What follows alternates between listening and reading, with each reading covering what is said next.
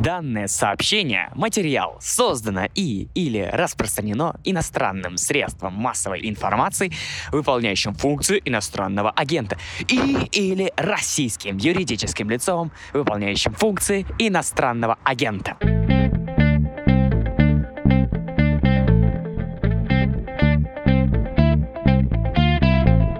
Здравствуйте, у микрофона Владислав Горин. Это подкаст о новостях, которые долго остаются важными. Он называется «Что случилось?». Сегодняшний мой собеседник Артем Шрайбман. Привет, Артем. Привет. Внимательный и постоянный слушатель нашего подкаста помнит, что на той неделе был эпизод про бывшие постсоветские страны, как они отнеслись к вторжению России на Украину, какие выводы сделали, как это подразморозило некоторые конфликты, которые сдерживались при медиации Москвы, ну и как Москва, в общем, теряет и потеряет, видимо, влияние на сопредельные страны, потому что мало кому хочется иметь дело с таким ядовитым партнером, соседом. Сейчас будем говорить про Беларусь, и это, кажется, крайний случай вот этой же ситуации сближения и заражения политическими токсинами. Мы ее тогда в том выпуске специально не стали разбирать, я имею в виду Беларусь. Артем, давай не будем, наверное, делать вид, что тебе нужны мои вопросы. У тебя ведь есть, как всегда, структурированное цельное высказывание о том, как Беларусь и Александр Лукашенко увязли в этой наиневыгоднейшей для себя ситуации. Ну да, но я не сказал бы, что тут все настолько линейно. В том смысле, что, безусловно, Лукашенко увяз. Это увязывание произошло не вчера, не 24 февраля. С 2020 года он последовательно разрушал собственную автономию внешнеполитическую. И просто пиком этого процесса стало то, что Беларусь, по сути, соучастник вторжения. Действия Беларуси подпадают под международно-правовое определение агрессии, потому что предоставление территории для агрессии это равно агрессия. Это, разумеется, идет в полный такой диссонанс со всем, что Минск пытался из себя изобразить последние 6-7 лет, вот с точки зрения российско-украинского конфликта. Думаю, что здесь получился своеобразный капкан, потому что, как и большинство наблюдателей в регионе, Лукашенко, судя по всему, не верил в то, что война реальна, и она может наступить. И он, видимо, по старой доброй традиции просто эксплуатировал обострение, учения на своей территории для того, чтобы пытаться потом это монетизировать в отношениях с Путиным. Но оказалось, что все серьезно, и соскакивать с этого поезда было уже невозможно, и остается невозможно для него по понятным причинам. Просто не на кого больше опереться. Что, впрочем, не отменяет того факта, что, судя по всему, он очень даже не в восторге от того, что происходит. И вся риторика вот последние 3-4 недели, она показывает, что даже несмотря на абсолютно очевидное соучастие в войне, предоставление территории, логистической, всей остальной поддержки российским войскам, Лукашенко в своей риторике пытается все еще демонстрировать себя каким-то миротворцем. В недавнем одном интервью японскому телеканалу он заявил, что мы осуждаем военные действия со всех сторон но и продолжил, что у нас есть обязательства перед Россией, мы не можем их не исполнять, мы союзники. То есть из этого всего как бы пытается он создать некий такой общий месседж о том, что мы тут подневольные союзники, и будь наша воля, мы прекратили конфликт как можно быстрее, мы миротворцы. Белорусская госпропаганда, в принципе, замалчивает то, что со стороны Беларуси летят ракеты, едут танки и так далее. То есть э, этого просто как бы не существует в картине мира белорусского телезрителя. Для него есть какая-то война, какая-то спецоперация, которая подается через абсолютно пророссийские линзы. Я имею в виду для белорусского телезрителя, который не заходит в интернет. И Беларусь сугубо миротворец сугубо принимает беженцев, помогает проводить переговоры на первых этапах за мир, обвиняет Украину в эскалации, призывает Украину сдаться и так далее но вот фактор того, что Беларусь соучастница, он замалчивается, и это делается в том числе потому, что, судя по всему, Лукашенко не гордится этим своим амплуа. Это тоже то, что, ну, скажем так, выдает некоторые полутона позиции Минска. Это означает, что в Минске осознают ущербность той ситуации, в которой оказалась власть белорусская. В отличие от России, где власть, судя по всему, понимает правоту, да, считает, что она права, считает, что все идет, может быть, не по плану, но мы на стороне добра. Да. Кажется, что белорусская власть считает, по крайней мере, в отношении собственных интересов, что то, что происходит, этим интересам противоречит. Это вот отличие да, в позиции Минска и Москвы. Но с точки зрения свободы маневра, она у Лукашенко близка к нулю, разумеется. Тут есть про свободу маневра у меня пара вопросов, и я попробую, качнувшись влево, потом качнуться вправо. Про перспективу вопрос по большому счету. Дальше Минск будет вовлечен открыто уже в военный конфликт? Очень понятный аргумент, совершенно неоспоримый, с предоставлением территории, как бы еще, да, через Полесье до Киеву зашли. Ну, в общем, это и факт, и его объяснение, что это, в общем, тоже участие в войне, по большому счету, это понятно. Но, кажется, есть еще принципиальный момент, когда прямо твои солдаты идут, и это я тут даже международное право не беру, политически очень важный был бы знак, до него дойдет, этого я не знаю. Как никто, наверное, не знает, по какой траектории пойдет эта война. Но что мы видим, что Лукашенко немножко поменял свою позицию в отношении этого вопроса. По крайней мере, публично. До войны он говорил, что если случится обострение, Украина пойдет атакой на Донбасс, то мы будем делать то же самое, что и российская армия. Это дословная цитата. Сейчас, последние 3-4 недели, он буквально в каждом своем выступлении, на какую бы тему оно ни было, чувствует себя обязанным проговорить, что белорусские войска никуда не поедут. Единственное исключение, которое он делает, что если на нас нападут, тогда мы вяжемся, да. А если нет, то нет. И в последних, скажем так, итерациях это звучало даже немножко издевательски, когда он говорит, что российская армия совсем сама справится, мы ей там не особо нужны, вот, у них там все получается, все у них и получится. Ну, конечно же, это все риторика. И мы понимаем, что если вдруг на каком-то из поворотов этой операции Путину понадобится вовлечь белорусскую армию, не обязательно для того, чтобы там сломить сопротивление у Киева, например, чтобы оттянуть какие-то ресурсы, да, вот, допустим, операции на Донбассе, окружение украинских войск, там, чтобы не дать украинской власти сконцентрировать все ресурсы тоже там же. Ему понадобится таким-то образом задействовать белорусскую армию. Я не знаю, сможет ли Лукашенко скажем так, отбить эти атаки, да, отбить это давление. Ресурсов у него не так много, любых, политических, военных, экономических, чтобы сопротивляться такому давлению. А самое главное, что Путин может не только давить, но, например, и создать такие провокации, которые Лукашенко не сможет классифицировать никак иначе, как нападение на Беларусь. Какие-нибудь ракеты вдруг прилетят, да, с украинской территории, потом пойди разберись, из каких конкретно участков этой территории, кем они контролируемы, прилетели эти ракеты. То есть э, сценарий втягивания Минска возможны, но снова-таки, что точно очевидно, что Лукашенко этого не хочет, и, видимо, будет, насколько это возможно, этому сопротивляться. Насколько это будет возможно, снова-таки, повторюсь, мы не знаем. Но для него это довольно губительная и слишком рискованная штука, потому что, в отличие от российского общества, в белорусском обществе, судя по доступным нам исследованиям, опросам, есть консенсус на тему того, что белорусские войска не должны участвовать в этой операции. Даже люди, которые поддерживают российские нарративы и поддерживают цели российского вторжения, винят во всем Украину, считают Зеленского и его там власть нацистами, даже вот такие люди в подавляющем большинстве по тем же самым вопросам против того, чтобы туда ехали белорусские солдаты. Большинство сторонников Лукашенко против того, чтобы туда ехали белорусские солдаты. Судя по всему, значит, и на номенклатуре доминирует такая же точка зрения. В такой ситуации отправлять свои войска это не просто вопрос там непопулярности, это вопрос эффективности. Эти войска, они вообще доедут до места назначения, они не разбегутся по пути, они не будут массово сдаваться в плен они не будут разгромлены в первом же бою, что, разумеется, как э, любой разгром, политически бьет по тому, кто эти войска послал. Как это скажется на готовности силовиков потом защищать этот режим в Беларуси? То есть эти все вопросы, которые Лукашенко будет себе задавать в такой момент, и, ну, как бы союзнический долг союзническим долгом, но есть примат самосохранения политического, и эти интересы, они доминируют над любым союзническим долгом.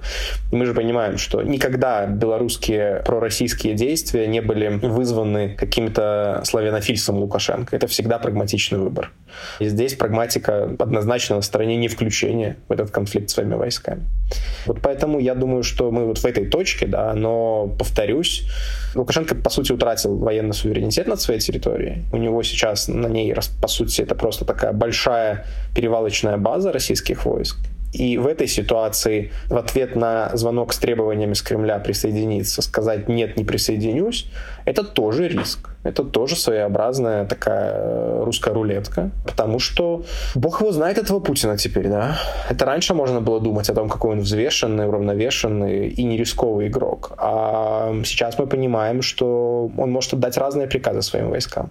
Да, тут абсолютно никаких сомнений не вызывает, что в очень плохом положении Александр Лукашенко и весь белорусский народ, потому что в Москве, в общем, терять нечего еще, надо заметить, что еще какие-то санкции наложат сверх этого, что с ним церемониться. И я тебя спрашиваю про то, будет ли Беларусь втянута вот э, напрямую в этот военный конфликт именно с политической точки зрения. То, что я читал про белорусскую армию, не хочу обидеть воинство твоей страны, но, в общем, она не сильно хорошо финансировалась. То, что у нее стоит на вооружении, это такое старенькое оборудование, техника, ничего не понятно про боеспособность, какие учения не проводи. Ну вот на эту же украинскую кампанию можно посмотреть, когда совершилось вторжение, выяснилось, что российская армия переоценена. Ну и, в общем, там говорят про то, что реально 10-20 тысяч можно выставить. Да, это в любом случае даже не какое-то подспорье. Это именно политический шаг для втягивания, для увеличения контроля Москвой над Минском. Я коротко прокомментирую то, что ты сказал.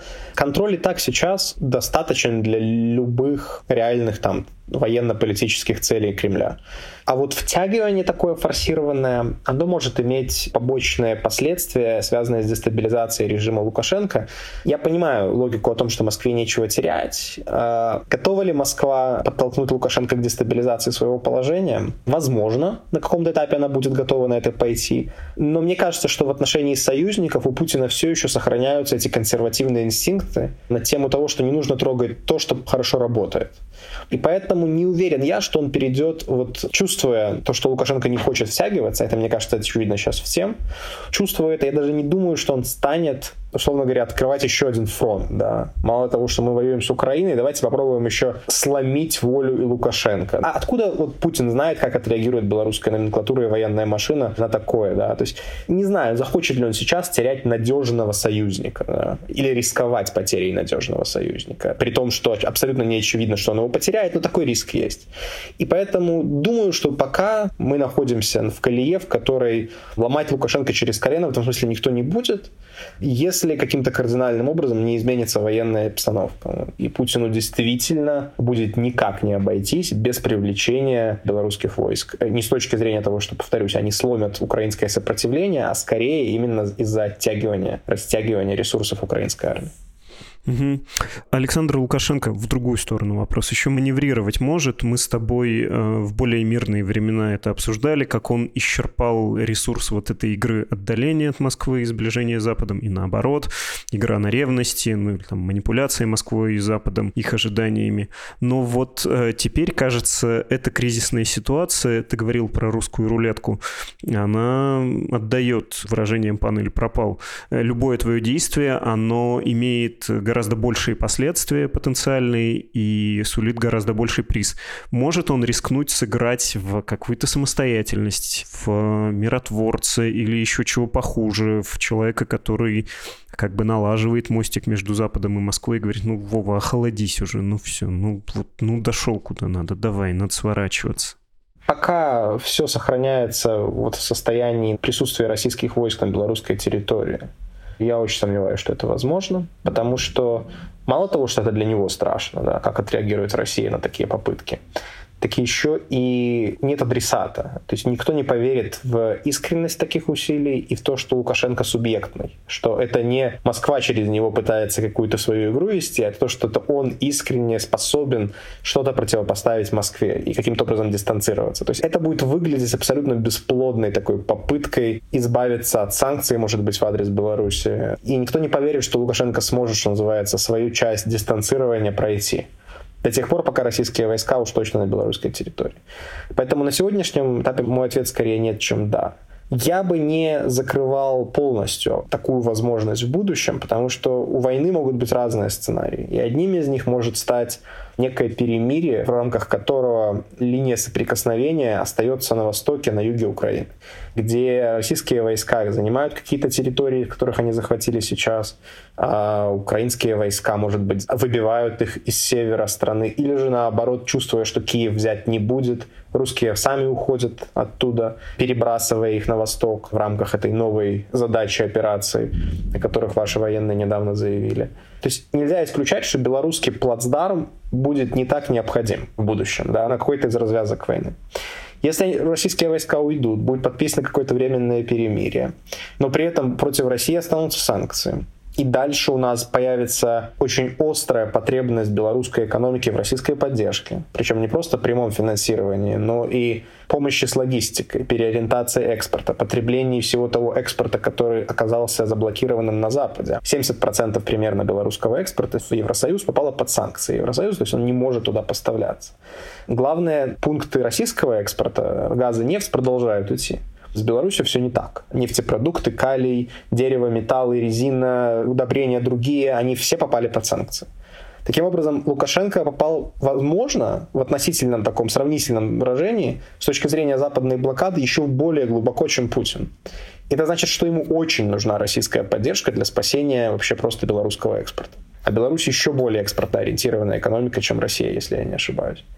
И, соответственно, если мы попадаем в ситуацию, санкции продолжают действовать, Россия погружается в рецессию, российские власти не так охотно идут на уступки Лукашенко, как он хотел бы, или просто они не могут, нечем помогать, кроме денег, да, они не могут помочь с переориентацией экспорта, потому что у самих порты могут быть под блокадой, да?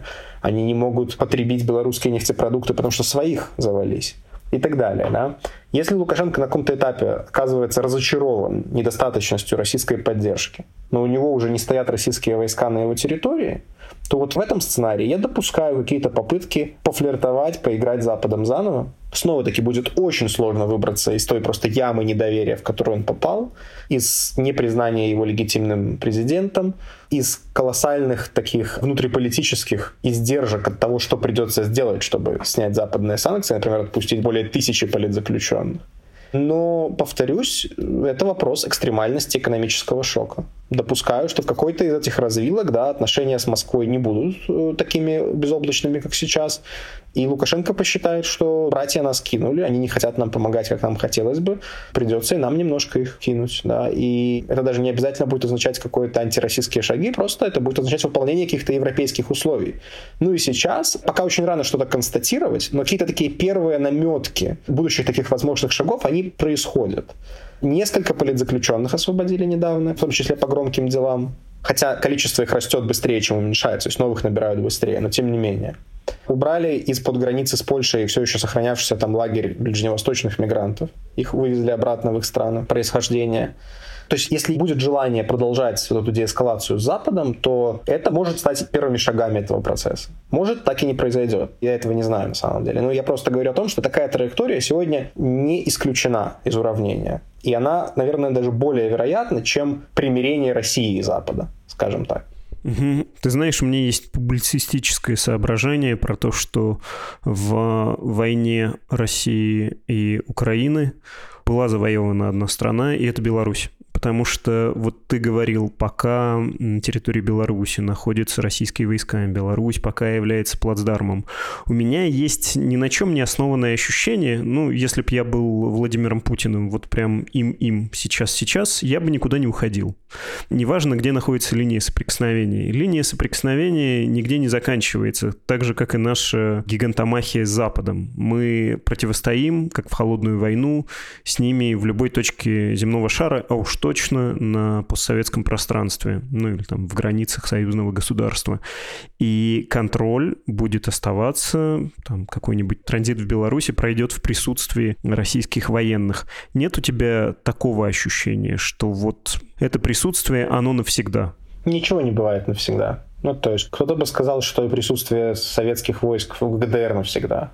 Ну, то есть, стены падают, режимы тоже. Я даже допускаю, что в довольно обозримой перспективе эти войска, которые стоят сейчас под Киевом с двух сторон, очень остро понадобятся на Донбассе.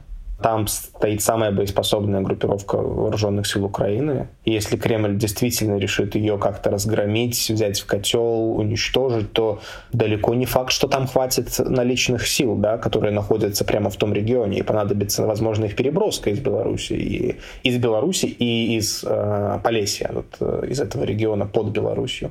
Поэтому, кто знает, да, может быть, это произойдет и скоро.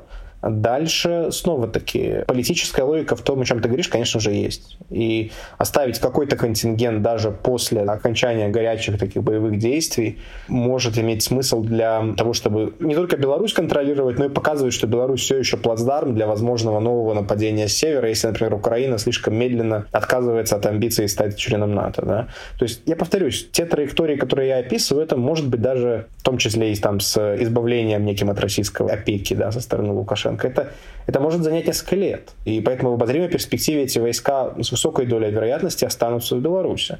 Но мы исходим из того, что российская армия, российский режим способны как бы сохранять войну на несколько фронтов способны продолжать эту операцию месяцами и годами. Да. Мы исходим из вот статуса КВО, в котором у России еще есть на это ресурсы. Я не предвещаю России коллапса там в этом году, разумеется, или чего-то похожего, но я думаю, довольно очевидно, что режим Владимира Путина стал чуть менее устойчивым от этой операции, от этой войны, чем он был до нее вполне вероятно, что внутренняя ситуация в России будет таковой, что не на всех фронтах российско-украинского соприкосновения Путин сможет держать такое же количество войск. И поэтому здесь возможны абсолютно разные развилки. Россия уже показывает отказ от максималистских целей, да, от максималистских своих каких-то устремлений первых дней войны. И поэтому Бог его знает, для чего эти войска могут понадобиться и в самой России, и на востоке Украины. Поэтому, повторюсь, я извиняюсь за такие расплывчатые ответы, возможно, но ничего предопределенного в ситуации вот этой конкретной войны я бы не стал констатировать, да, и в том числе в отношениях России и Беларуси. Особенно, когда мы понимаем, что фундаментально интересы Лукашенко и Кремля в двусторонних их отношениях противоположны друг другу что они всегда были противоположны друг другу, они всегда противоречили друг другу. И мы понимаем, что это сохраняется и сейчас. Внешний фон иногда микширует это противостояние интересов, но до поры до времени. И поэтому мы можем прийти в ситуацию, в которой Лукашенко сам скажет, что оставшемуся российскому контингенту пора домой, как сказал когда-то Такаев, почувствовав силу. Да. Это тоже нельзя исключать, потому что это сегодня Россия проецирует силу. Это сегодня Россия проецирует угрозу мы можем попасть в ситуацию, когда Россия будет проецировать другие эмоции. Например, слабость, хаос. И даже Лукашенко решит, что пора от этого Титаника спасаться. Снова-таки, я не говорю, что у него что-то получится, но такие интенции вполне возможны. Хорошо, хорошо, что мы это уточнили. Ты извинялся за расплывчатость э, формулировок. Я хотел бы предложить тебе ответить на вопрос весьма расплывчатый. Я бы даже сам рискнул потратить какое-то время и сперва изложить свое видение. Очень интересно, как ты себе представляешь будущее трех сестер восточнославянских. Как это в Советском Союзе, там же по иерархии, когда перечисляли республики, РСФСР, Украинская ССР, Белорусская ССР шли не по алфавиту и не по какой-то прописанной иерархии, но вот так было принято. Вот про три этих бывших советских субъекта. Мне кажется, что через 10 лет э, мы будем видеть примерно следующее. Оторгнутые части Украины на востоке, ЛНР, ДНР, гадалки не ходи. Уже верится с трудом, но может быть какой-то даже коридор до Крыма, ну то есть части или целиком Запорожской и Херсонской области. Я сейчас не хочу никого обидеть, просто вот у меня оптимизма не очень много в данный момент. Остальная Украина, я полагаю, станет нейтральной, будет военная поддержка Запада. Верю, что будет построена какая-то система безопасности, которая предохранит от новых конфликтов. Вот, кстати, тут я оптимист. И я полагаю, что вторую украинскую Россию не потянет войну. Однако не верю при этом, что случится какой-то рассвет экономики, скорые великие успехи Украины. Я полагаю, что будет что-то вроде Сербии, ну, то есть на краю Европы, немножко особняком стоящая страна, которая за залечивает свои раны. А вот Россия с Беларусью им прям серьезно не повезет. Ну, в общем, что хотели, того добились. Они сцепятся в крепкие объятия, Москва будет э, в них душить Минск, и это все будет напоминать такой саддамовский Ирак. Сколько-то лет это продлится. Полагаю, что нефть и газ они будут продавать получше, чем при Саддаме у них это будет получаться в период нефти в обмен на продовольствие. Рискнешь сказать э, твой взгляд на то, что будет через 10 лет? Для начала я бы, наверное, сейчас точно не использовал какие-то такие выражения на тему славянских сестер. Мне кажется, что сегодня это, наверное, максимально неуместно с точки зрения Украины. Извини, что я с тобой поспорю в этом. В семью не выбирают, прости. Ну, я не уверен, что это можно еще говорить о семейственности этих отношений все-таки. И, возможно, в этом есть основное мое разногласие. Мне кажется, что дезинтеграция России и Украины, и Украины, в принципе, с российско-белорусским таким альянсом, она достаточно необратима. То есть экономические связи, которые существовали до сих пор, довольно плотные между Украиной и Беларусью, сохраняющиеся между Украиной и Россией, я не вижу их возобновления в ближайшем будущем. Украина, в каких бы границах она ни оставалась, она, мне кажется, не сможет вернуться к закупкам российского угля, российских или белорусских нефтепродуктов. По крайней мере, в обозримой перспективе после войны. Особенно еще сколько нас разрушений ждет. И в этом смысле траектории могут быть абсолютно не связаны между собой. То есть Украина будет в значительной степени зависеть от того уровня поддержки, которую Запад будет готов ей оказывать, да, и восстанавливая эту страну, и помогая ей с ресурсами, с переориентацией тех отраслей экономики, энергетики в первую очередь, которая все-таки зависела от Беларуси и России но это будет, мне кажется, ну, по крайней мере, на какое-то поколение, процесс, который сможет быть развернут только политическими изменениями в России и в Беларуси. В первую очередь в России. И вот здесь второй момент, в котором я, возможно, сделал бы оговорку в отношении твоего прогноза. Я считаю это абсолютно реальным, то, что ты говоришь, да, сразу тебе скажу, что это один из сценариев. Иран живет или жил под довольно суровыми санкциями, пусть и не такими суровыми, и продолжает жить, и режим там стабилен, но все-таки нельзя сбрасывать со счетов возможность смены режима в самой России. И когда кто-то скажет, что на смену Путину придет такой же Путин 2.0, не уверен я в этом, потому что единственной причиной для смены режима Владимира Путина ну, то есть, если он устраивает, то его незачем менять, да, элитам или кому-то, да, будь то сейчас или в 2024 году или когда-то еще. Если же ситуация дойдет из-за такого глубокого политико-экономического кризиса в самой России, дойдет до смены власти, то новая власть, из каких бы кругов она не исходила, она будет скорее настроена на отматывание назад всего того, что натворил Путин в последние годы своего правления. Даже если это будут силовики, даже если это будет хунта, такая полноценная власть генералов. Потому что раз они придут к ситуации отстранения Путина от власти, это будет сделано с какой-то целью. Ну и в такой ситуации мы можем увидеть абсолютно другую развязку, да, развязку в том числе с примирением, с каким-то, да, не сейчас, на это уйдут годы, но в конце концов, после Второй мировой войны и всех этих разрушений произошло примирение даже, прости господи, Германии с Израилем. Поэтому нельзя сказать, что это абсолютно предначертанный путь к вечному противостоянию, к вечной взаимной ненависти. И я допускаю более оптимистичный сценарий.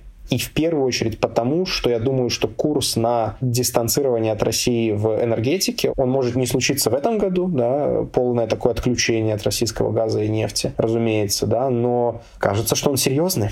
Может ли Россия переориентировать все свои потоки на другие страны? Бог его знает. Может ли российская политическая система функционировать без перемен в отсутствии такого тотального сокращения экономического пирога? Ну, мы увидим, но это тоже огромный стресс-тест. Поэтому без того же потока нефти долларов, который был до 2022 года, пройти 2024 год для политической системы России может быть очень сложно при лидере, который на восьмом десятке. Поэтому даже в диапазоне 3-4 лет ветка сценариев, которые включают в себя и смену власти в России, и смену власти в Беларуси, и, соответственно, возвращение Украине захваченных территорий. Она огромная, да, эта ветка. И поэтому я бы не стал здесь вообще развешивать какие-то такие ярлычки с процентами вероятности хоть на какой-то из сценариев, откровенно говоря. Мне кажется, что мы давно прошли тот пункт, когда мы можем исходить из аксиомы о том, что российский режим незыблем. Или любой другой политический режим в нашем регионе — это константа. То есть если началась крупнейшая со времен Второй мировой войны война, которая порвала все наши шаблоны и восприятия, то падение российского режима рвет эти шаблоны чуть меньше, на самом деле. Ну, в моей голове, по крайней мере. Особенно на дистанции 10 лет, о которой ты говоришь. Угу. Спасибо тебе огромное. Спасибо. Это был политаналитик Артем Шрайбман.